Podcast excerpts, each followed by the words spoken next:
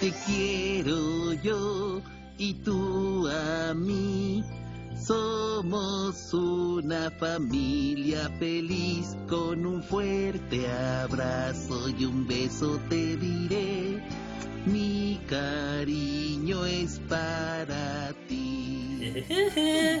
Buenos días, buenas tardes y buenas noches. ¿Qué haces? ¿Qué haces? ¿Qué haces, Barney, acá?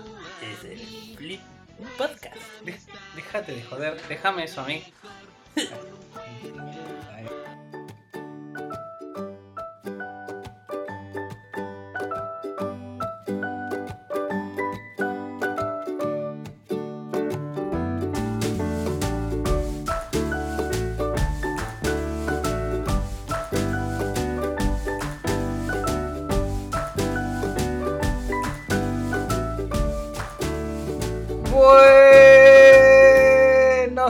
buenas tardes, buenas noches. Muy buenas tardes. Una linda tarde de invierno en la Argentina. Seguimos insistiendo con.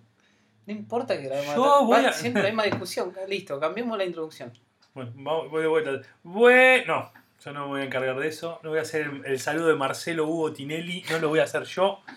Eh, eso le queda a mi amigo personal Nicolás Ernesto Galdames. Eh, pero no está de más decir que es una linda tarde de invierno después de unos cuantos días de lluvia y después de un tiempo un poco más prolongado desde nuestro último episodio, Es verdad, hoy 28 de julio. 28 de julio, y hoy mismo va a salir. Hoy mismo, no, increíble, sí. Yo estoy muy entusiasmado por la entrevista que vamos a tener. Sí, la verdad que fue- es lo, te digo, te podría decir que es lo, lo único que esta semana, porque estoy de vacaciones, eh, que, que me sacó de ese modo, estoy como un oso, no estoy hibernando justamente, porque no estoy haciendo bastantes cosas, pero, pero que me, me, me despertó ganas de trabajar de vuelta. Sí, en las redes sociales pusimos que íbamos a tener una entrevista importante y bueno, vamos a entrevistar nada más y nada menos que a uno de los creadores de Ed Puzzle. Una de mis aplicaciones preferidas. Ya estuvo mencionada en uno de nuestros, episo- de nuestros episodios Alejandro Gallardo, nuestro amigo español, que nos había comentado que él para hacer eh, un poco esta idea de- del Flip Classroom me cuesta, con- mira, entre podca- podcast, ¿ves? Sí, aula invertida. Aula invertida, ahí está. Y el aula invertida, pero bueno. ¿Qué quiere decir Flip Classroom? Así que... Me cuesta, me cuesta mucho. Bueno, entonces, nada, dilatemos más el... No, me parece que hoy aparte vale la pena darle todo el tiempo de este episodio a nuestro amigo ¿Qué? Kim.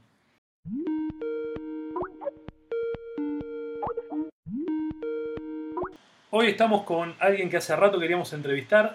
Eh, hicimos un poco de, punching, como decimos nosotros, un poco de, ruido con esta entrevista. Eh, seguramente va a salir buena, pero no voy a ser yo quien lo presente, sino se va a presentar él. ¿Quién está hoy del otro lado de. Bueno, hoy del otro lado del mismo continente circunstancialmente? Correcto. Eh, bueno, muchísimas gracias por invitarme, Nicolás y Juan.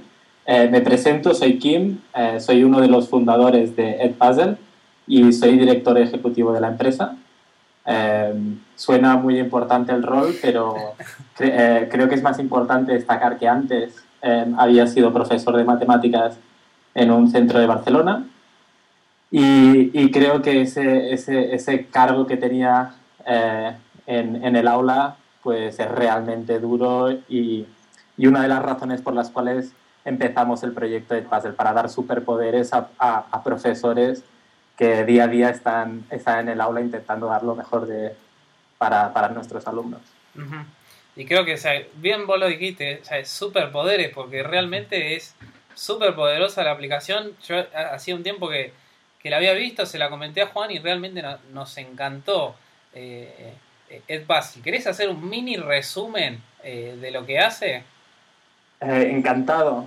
Eh, nosotros describimos Edpuzzle eh, como una videoplataforma para profesores. Eh, en otras palabras, como un YouTube para, para docentes. Un, un sitio donde cualquier profesor puede encontrar vídeos de distintos canales públicos, como YouTube, Vimeo, incluso subir sus propios vídeos si, si los ha hecho con una tablet o con cualquier tipo de- de herramienta. Y una vez encuentra ese vídeo que quiere utilizar con sus alumnos, nosotros les ofrecemos una serie de herramientas para eh, personalizar y darle mucho más eh, poder a ese vídeo.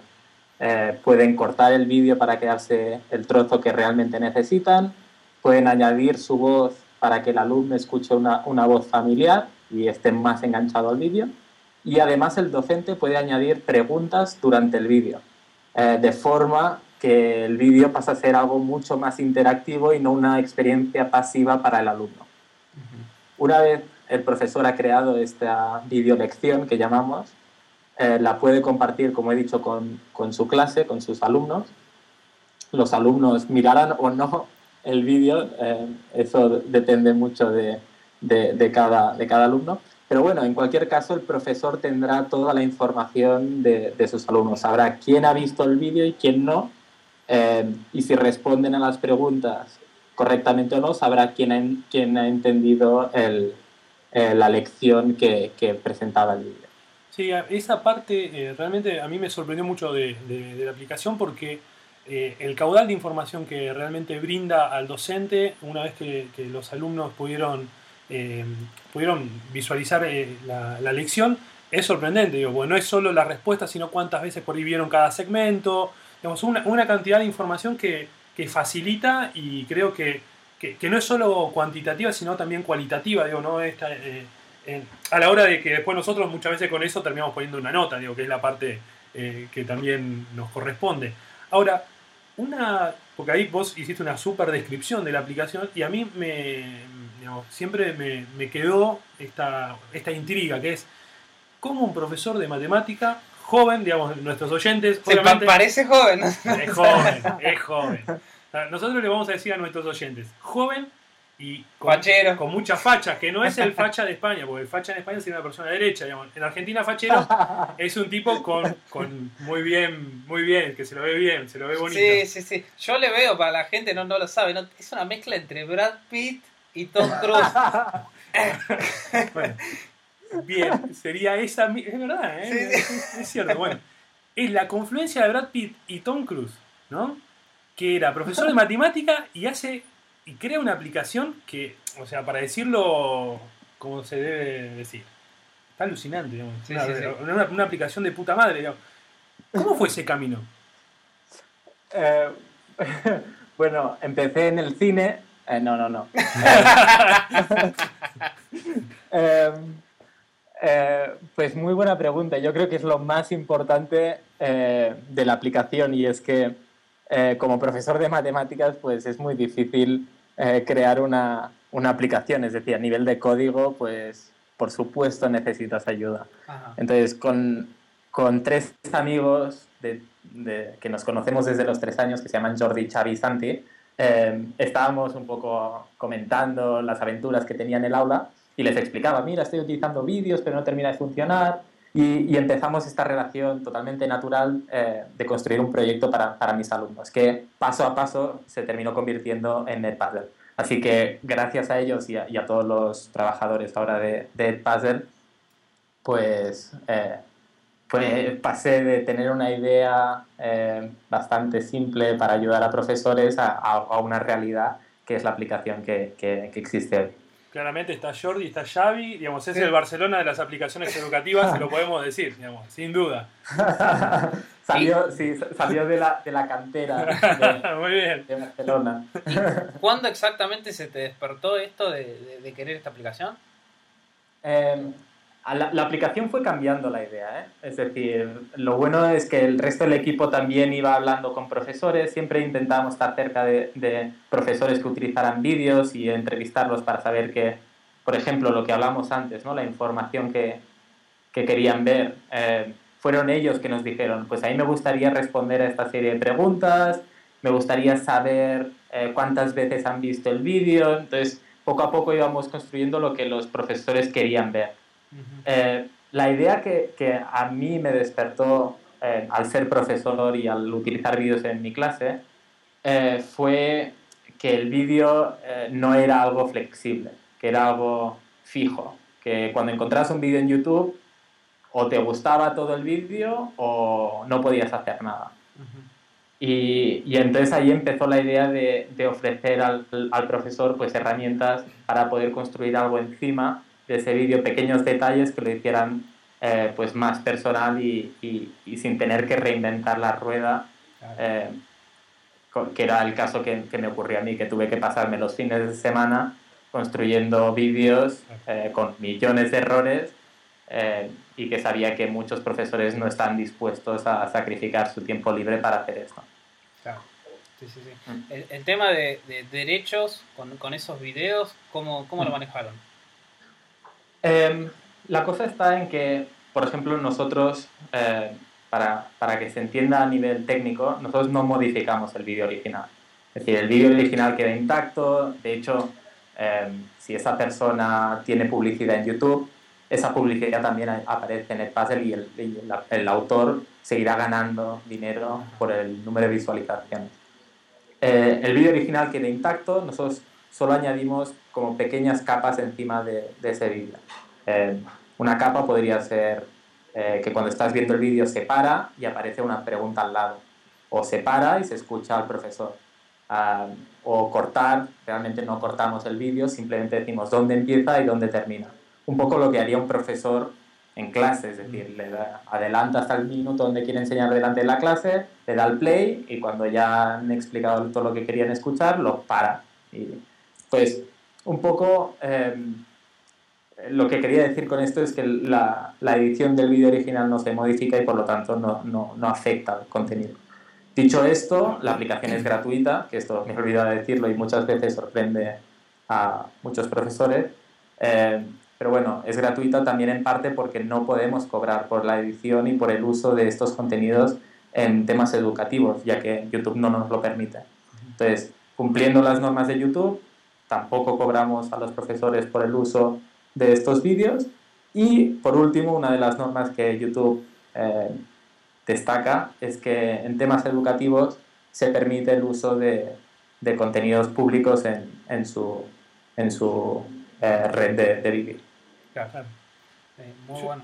Tengo una, una pregunta, digamos, porque por ahí uno cuando ya conoce una, una aplicación que está consolidada, digamos, como es el caso de, del puzzle, digamos, siempre eh, es difícil pensarla en sus etapas embrionarias, ¿no? en sus primeros pasos, digamos. ¿Cómo fue ese momento de, digamos, el momento en que ustedes, como- grupo de amigos, dijeron, bueno, hoy lanzamos la aplicación? ¿Cómo fueron esos primeros meses?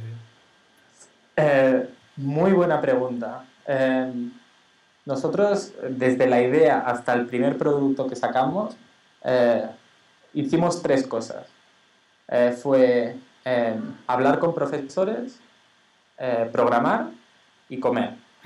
Y, y- y- y dormir no estaba en la ecuación. Dormir dormimos muy poco.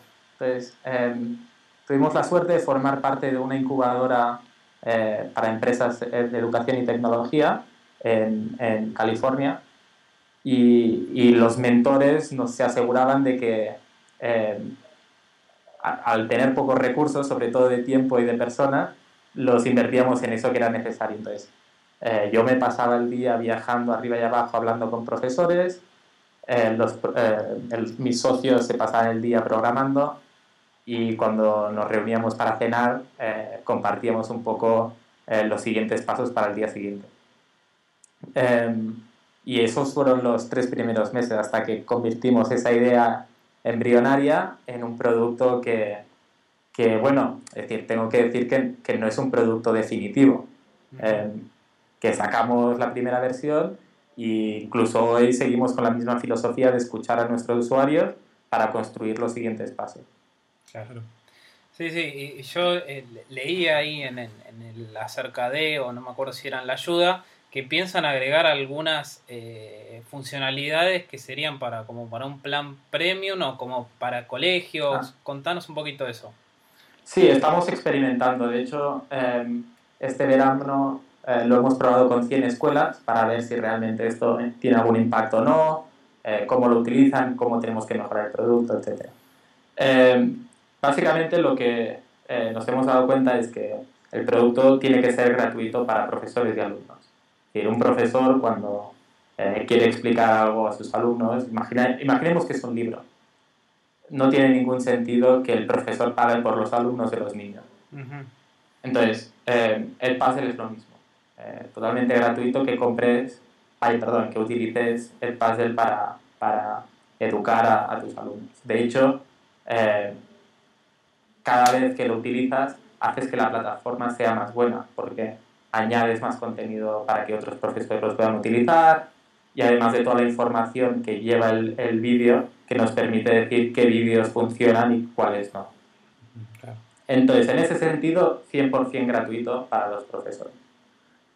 La idea es eh, construir librerías, digamos, para eh, las escuelas. Es decir, una especie de YouTube privado para la escuela donde sea súper fácil colaborar y conseguir que los profesores de un mismo centro eh, puedan ofrecer esos vídeos a, a, sus alumnos. Es en esa funcionalidad donde estamos experimentando esta versión premium para, para escuela. De momento estamos viendo que la colaboración incrementa muchísimo, sobre todo en profesores que tienen más dificultades para, para el uso de tecnologías, ya que hay siempre un profesor que va creando y va consiguiendo contenido, mientras que el resto se va alimentando un poco de este, de este profesor y, y del trabajo que va haciendo. Lo hemos visto a nivel de escuelas, también a nivel como eh, de territorio, digamos, donde hay varias escuelas que tienen una situación parecida.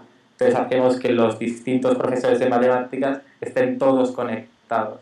De forma que eh, a lo mejor si estás eh, solo, digamos, en, tu, en tu departamento de matemáticas, pues puedas encontrar otros profesores en, otro, en otras escuelas, en entornos parecidos, que quieran colaborar contigo. Entonces facilitamos todo esto con la versión de Puzzle School Edition para que, que vamos a, sacar al público a partir de septiembre más o menos. Ya dentro de muy poquito. Sí. Bien. Sí.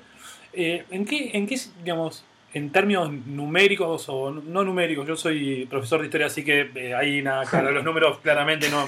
En términos cualitativos, entonces, esa es la mía, digamos, los sociales siempre vamos por el lado de lo cualitativo, entonces, eh, en, digamos, si tendrías que definir hoy la situación en la que se encuentra el puzzle, ¿cómo, cómo digamos, cuánto creció, cómo, cuáles son las perspectivas de crecimiento, hacia dónde está yendo, cómo, cómo lo ves eso? Eh, eh, nosotros lo que miramos sobre todo es eh, profesores activos, profesores que utilicen eh, la plataforma. Y más concretamente, eh, escuelas, escuelas que, que, estén activas en nuestro sistema. Eh, tenemos, sabemos que tenemos profesores por todo el mundo y, y aunque eh, por temas de negocio eh, nos interesa sobre todo que estén activas en Estados Unidos, Claro. porque eh, tienen más presupuestos, eh, tienen más flexibilidad para pagar temas de tecnología y demás, y, y nos permite a nosotros también experimentar con nuevos lanzamientos de producto y cosas así. Entonces, en ese sentido, tenemos eh, actualmente una de cada cinco escuelas en Estados Unidos utilizando la plataforma, eh, lo cual, eh, pues en, en, digamos, en dos años y medio que llevamos de vida, eh, es un crecimiento bastante acelerado. Sí, claro. Es muchísimo, o sea, es un 20% de las escuelas de Estados Unidos usando el sistema. Una barbaridad. Sí, y, y la idea es eh, pues llegar a una de cada dos o una de cada tres a, a finales de este año. Así que el crecimiento aún lo vamos a acelerar un poco. El, eh, pero, pero no nos queremos quedar allí. Sabemos que eh, el tema de educación pues, es un tema internacional y, y sobre todo en temas de vídeo, donde creo que es como el 80% de los visitantes a YouTube eh, vienen de, de, de, otros países que no sean anglosajones.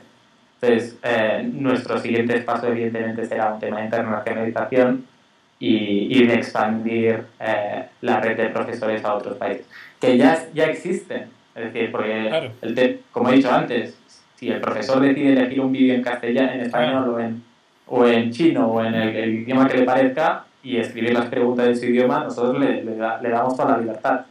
Pero sí que tenemos que hacer un esfuerzo de, de adaptarlo seguramente al- a la región, en temas de idiomas, por ejemplo, o... o La de- persona, o de- discúlpame, la persona podía grabar su voz encima del video, ¿no? Sí, sí, de momento es posible, pero no mucha gente eh, lo utiliza eh, porque grabar cinco minutos de vídeo en voz pues no, no, no es la tarea más fácil. Eh, pero bueno, siempre dejamos que el profesor decida por, por él mismo o Sí. por ella misma. Claro. Eso es lo interesante, ¿no? Que en- en realidad es, es la creatividad que tenga la persona para hacerlo. Por supuesto. Nosotros, a, a mí lo que, a mí como profesor lo que me gusta es que es ver a otros profesores experimentar. Es decir, es perder ese miedo a que falle algo. Cuando empiezas a ver a profesores que dicen, bueno, va, voy a ver si los vídeos funcionan, pues nosotros te damos esa plataforma que te permite ver si funciona o no funciona. Claro. Y de la forma más simple. Que no funciona, no pasa nada. Es decir, eh, se aprende, puede ser que dejes de utilizar el puzzle y, y todos contentos. No, no se va a morir nadie. Ujú. Pero mm, normalmente lo que vemos es que los niños, eh, los alumnos, se, se enganchan mucho más a, a la asignatura, el profesor saca mucha más información y puede, eh, como decía antes, tener estos superpoderes para ser el- un un profesor mucho más, tener mucho más impacto en, en la vida académica del niño.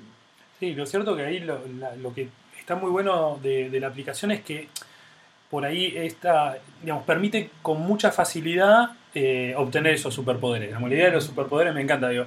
Y, y lo cierto es que, que vos haces un video ahí, parece que sos superpoderoso de verdad, y el laburo que te, que te genera armar un video no, no es tanto, digamos, realmente es muy, muy sencilla, muy intuitiva, digamos, algo que para mí una aplicación hoy, hoy por hoy es central, que, que tenga eso, ¿no? que sea sencilla de, de utilizar, sencilla para que los estudiantes después puedan, puedan loguearse. Estudiantes Eh, y profesores. Y profesores, ¿no? Eh, Mm. pero digamos, es muy, muy fácil usarla y el impacto que tienen los estudiantes, como, como decías vos, Kim, es eh, impresionante, ¿no? Eh, ahí me parece que, no sé, no, no sé a quién le ha ido mal, digo, eh, Sí, sí, sí. eh, porque, porque da todo como para que vaya bien.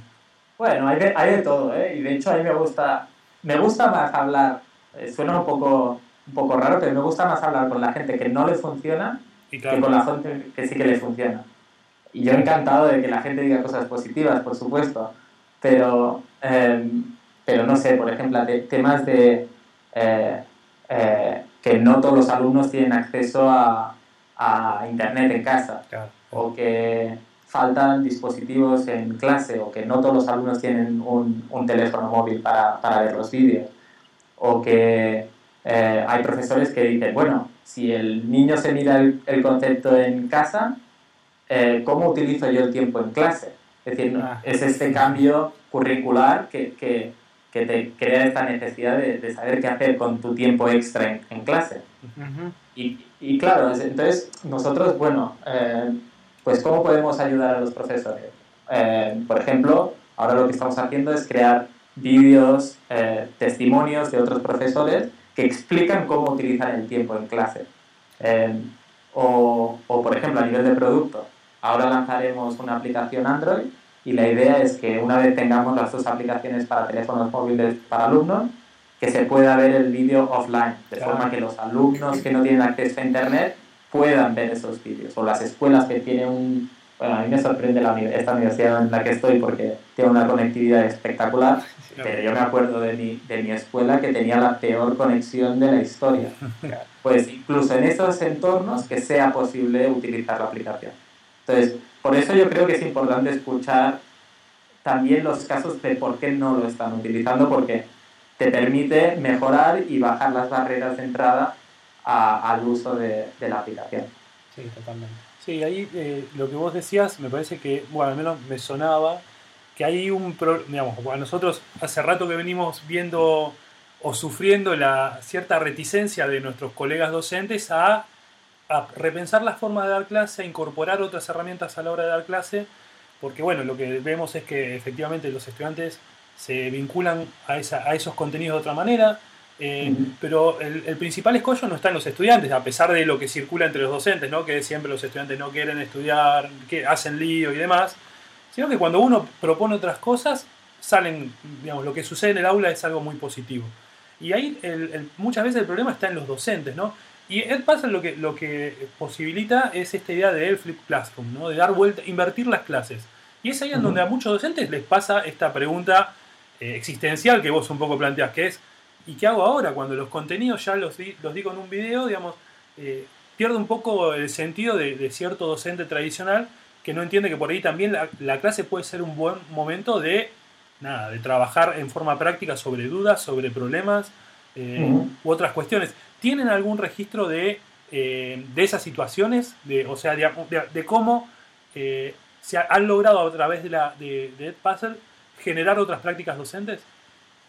Eh, sí, y de hecho las estamos documentando en, en vídeos de breves de un minuto. Eh, de momento tenemos como tres vídeos, eh, no, no, no damos para más, digamos.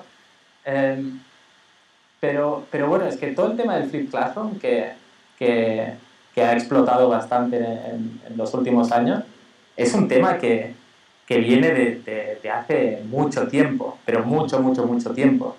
Eh, lo único que lo- los, los americanos le, le- le encontraron un nombre eh, más atractivo y, y lo vendieron mucho mejor. Como siempre. Eh, pero, pero es el, el- el típico, eh, para mañana os tenéis que leer los tres capítulos del libro y los comentaremos en clase. Que, que eso es un flip classroom de, de- sin tecnología, ¿eh? con un libro.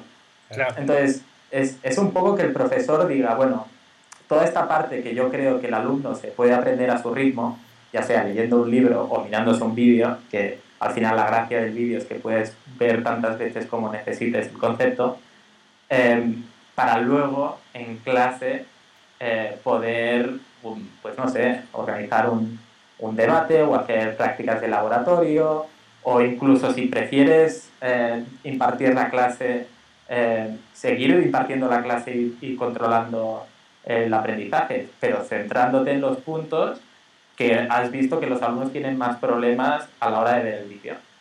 Perfecto. Sigues dando la misma clase, pero ahora siendo mucho más efectivo.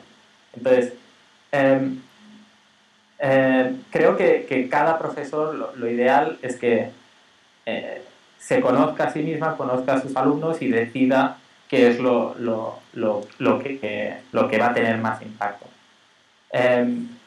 A nivel de Flip Classroom, una, una cosa que hemos visto en los últimos dos años es que este cambio que hablabas eh, eh, eh, es gradual. Es decir, no es que eh, de hoy para la semana siguiente vas a estar haciendo el Flip Classroom en, en- en todas tus clases y vas a ser un profesor espectacular. Eh, se trata más de, de un, como, digo, como he dicho antes, de, de conocerte y ver si, si realmente esta metodología funciona tanto para tus alumnos como para ti como docente. Entonces, lo que hemos visto es que hay como tres fases.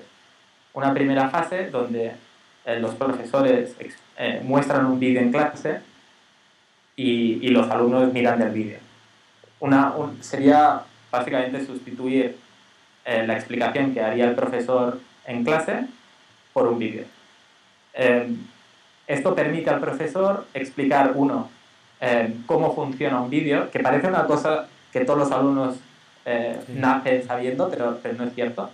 Eh, explicar pues cómo te tienes que sentar, que no es lo mismo ver un vídeo de matemáticas en YouTube que un vídeo de Justin Bieber eh, haciendo lo que sea. Podría ser Justin Bieber explicando matemáticas. Claro, que sería terrible a lo mejor. O no. Eh, pero pero, pero la- eh, cómo sentarte, eh, dónde ver el vídeo, no es lo mismo ver un vídeo en el autobús eh, que en casa sentado en un sitio tranquilo con una luz y una libreta de apuntes. ¿Qué pasa cuando no has entendido algo? Que tienes que tirar, parar el vídeo y tirar para atrás unos segundos. Em, entonces, esta primera fase es un poco de normalización del vídeo, de ver de qué de, cómo se tiene que utilizar la tecnología. Y ahí el profesor tiene todo el control. Tiene todo el control, los alumnos simplemente miran eh, cómo está modelizando un poco la, el aprendizaje. Luego, lo que hemos visto es que hay muchos profesores que deciden saltar a una segunda fase. Y es, en clase, organizan, ya sea por grupos o toda la clase entera, miran un vídeo a la vez. Es decir, ya sea con, con auriculares o en una estación tienes dos vídeos, eh, los alumnos miran el vídeo a su ritmo y cuando terminan de verlo se cambian con otros alumnos que a lo mejor estaban trabajando con el profesor, eh, donde el profesor a lo mejor está explicando cómo hacer unos ejercicios, etc. Entonces eso permite a los alumnos poco a poco ir tomando más control de su aprendizaje. Pero el profesor siempre está ahí para asegurarse de que eh, se cumplen eh, pues, los requisitos de, de la clase.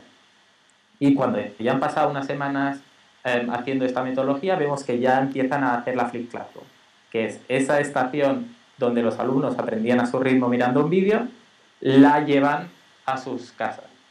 Y entonces se miran el vídeo en casa, eh, como, como había explicado el profesor, y luego en clase, pues esa estación es donde el profesor o bien está ayudando a otros alumnos u otros alumnos están trabajando independientemente, lo hacen a nivel de grupo. Y, y entonces ahí es donde realmente se empieza a ver el gran impacto que tiene Afric Classroom en, en el aula.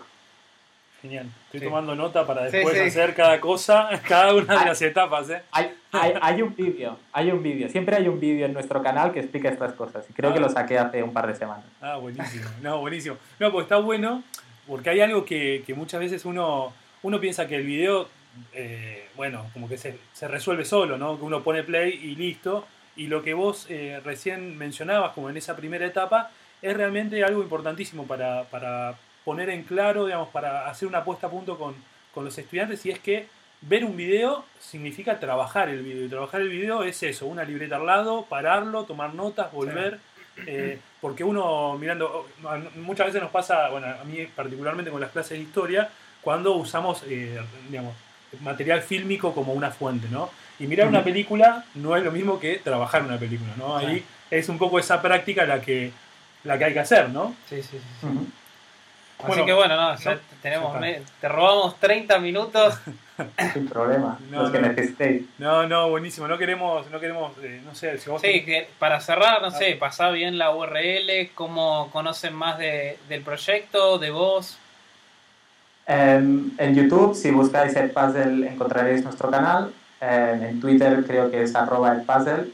En Facebook también. Em, pero si van a la, a la página web www.edpuzzle con dos zetas, ed de educación, puzzle con doble z, punto com, también tienen puntos de contacto con el resto del equipo allí y, y estaremos encantados de ayudar. Buenísimo. Bien. La verdad que fue un, nos sacamos un, Un placer. un gran gusto de, de poder, no, en serio, en serio, era algo que, que teníamos pendiente y, y- y nos dio un gusto bárbaro poder charlar con vos, Kim, eh, y Ah, bueno, bueno. de conocer más de, de la aplicación. Igualmente, placer es mío.